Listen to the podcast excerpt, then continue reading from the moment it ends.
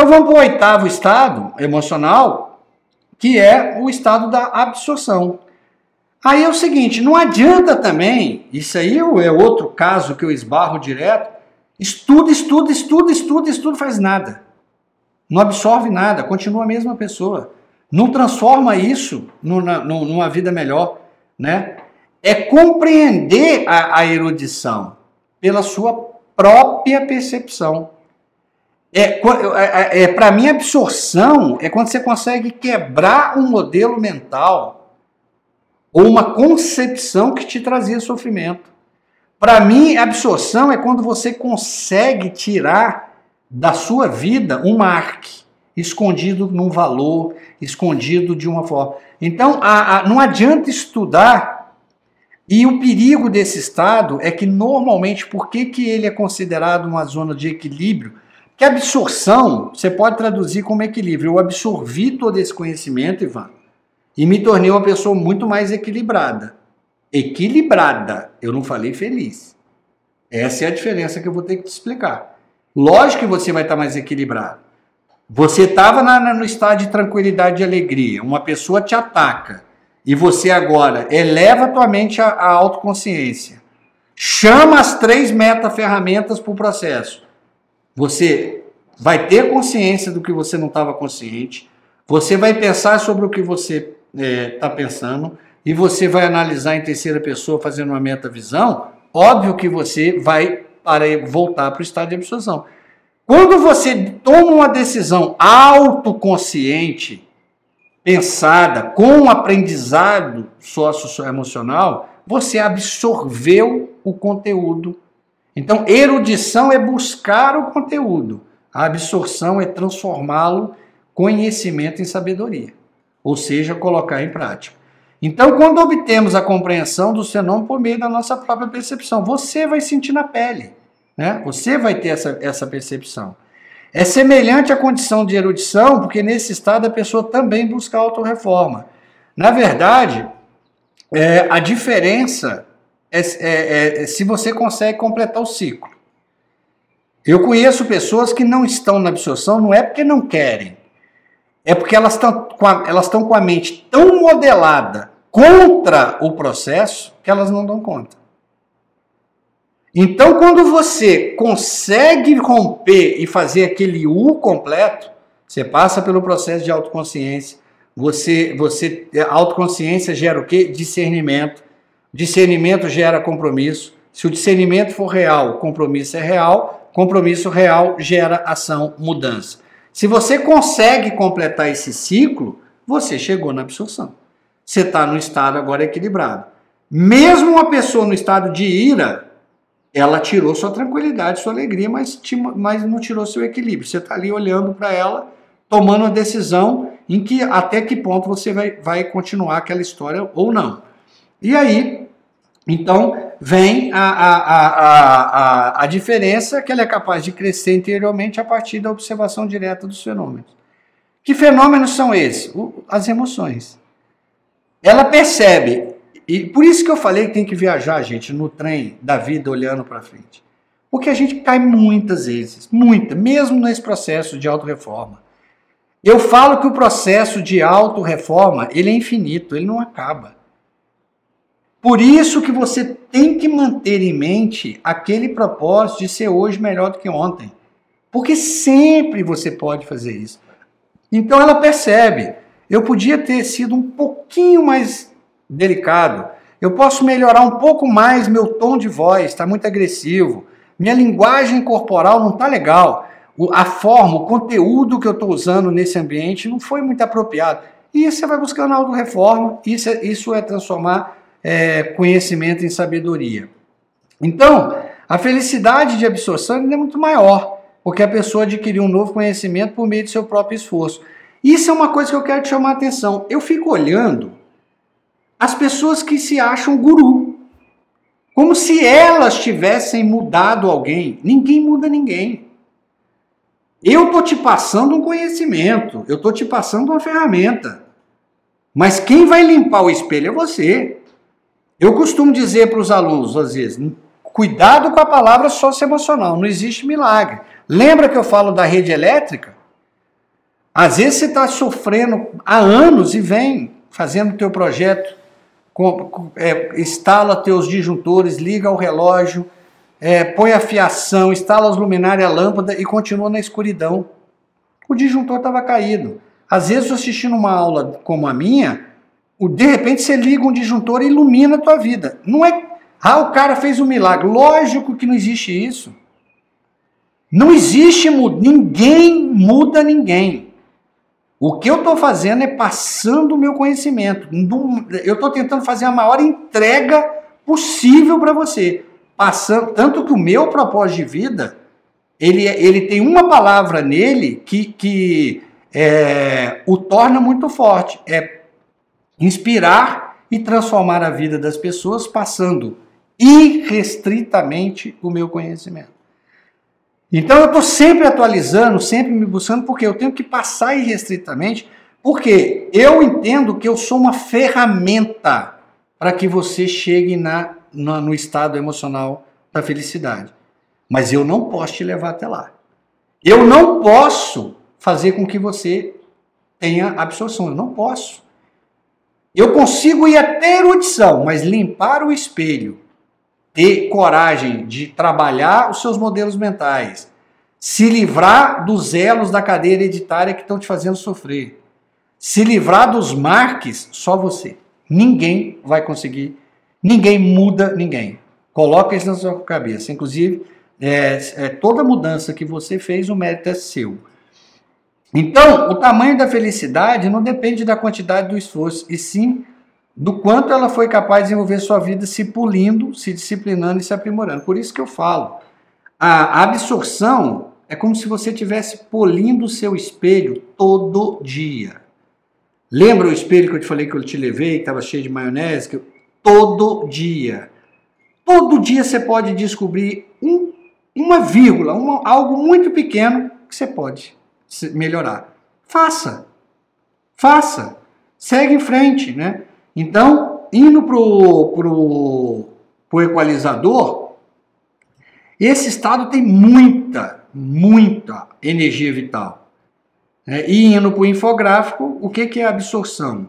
absorção é autogestão. Então, a autoconsciência, dentro do. Lembra do processo? Autoconsciência, autogestão e autorregulação, aonde eu falei que da, é, é, isso são as cinco competências essenciais que eu te ensinei da aprendizagem socioemocional na primeira aula. Autoconsciência, autogestão, consciência social, tomada de decisão responsável e habilidade de relacionamento. Trazendo para uma versão mais atual, a autogestão já engoliu a consciência social e a tomada de decisão responsável. Eu trabalho autoconsciência, autogestão e autorregulação. Aqui você está em autogestão. A autoconsciência, se conhecer, polir o espelho, é você tem que buscar conhecimento, você está estudando. A, a, agora, a absorção, se você absorver o mesmo, você vai estar tá se gerenciando. Fala, Poxa, mas eu assumi esse compromisso. Eu assumi o compromisso de respeitar minha matriz de valor. Eu assumi o compromisso de não desrespeitar isso e estou me desrespeitando? Não pode. Então, esse que é o processo. Então, mais ou menos, te mostrando agora é, ainda em 3D, eu, eu gosto muito de transformar a, as minhas, minhas aulas em, em, em, imagens, porque eu sou espacial visual, né, como eu te contei, isso facilita muito para você entender é, o, o vetor emocional. Então, é aquilo que eu te falei. Você levantou de manhã, tranquilo e alegre, recebeu as flechadas, que não tem jeito, né, elas sempre acontecem, na hora vai gerar uma valência negativa que vai levar teu emocional para a zona de sofrimento inevitável. Emoções são involuntárias, você não tem controle volitivo. Nessa, o, o, o, eu estou aqui praticamente te mostrando graficamente o MID.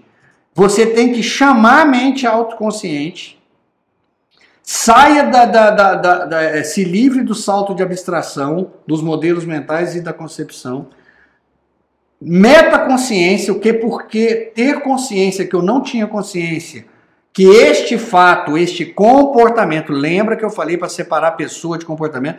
Esse comportamento me derruba o meu emocional. Metapensamento, por que, que eu estou pensando isso? Será que sou eu que penso ou eu estou programado para pensar dessa forma? metavisão. Nessa hora, o que, que acontece? Você virou emocional. Você fala, não, essa, eu não vou dar esse poder para essa pessoa. Ela não vai me tirar do sério. Ela já me derrubou. A alegria, ela já me atacou, né? Então, existe um slogan que eu criei para o MIDI, que eu falo para meus alunos: pregue no volante do seu carro, pregue no espelho do seu banheiro, pregue no computador do seu trabalho, aonde você puder, até ele incorporar em você. Esse eh, virou uma espécie de mantra dos meus alunos. Eu uso todo dia, que é este aqui, que é um gatilho para você lembrar da, dos estados emocionais. Você pode tirar minha tranquilidade e minha alegria, mas meu equilíbrio você não tira nunca mais. Isso me ajudou demais com determinadas pessoas. Tinham determinadas pessoas que, que só de eu olhar para elas eu já tinha, eu já estava sem alegria e sem tranquilidade. Então isso virou um mantra para mim. Às vezes eu olhava para aquelas pessoas que ficavam procurando as portas, e, e, o que é engraçado, né? Eu, eu sei qual é a pessoa, como ela não acha aquela porta que ela estava acostumada, impressionante o, o, o, a personalidade de determinadas pessoas. Ela começa a te circular procurando outra porta.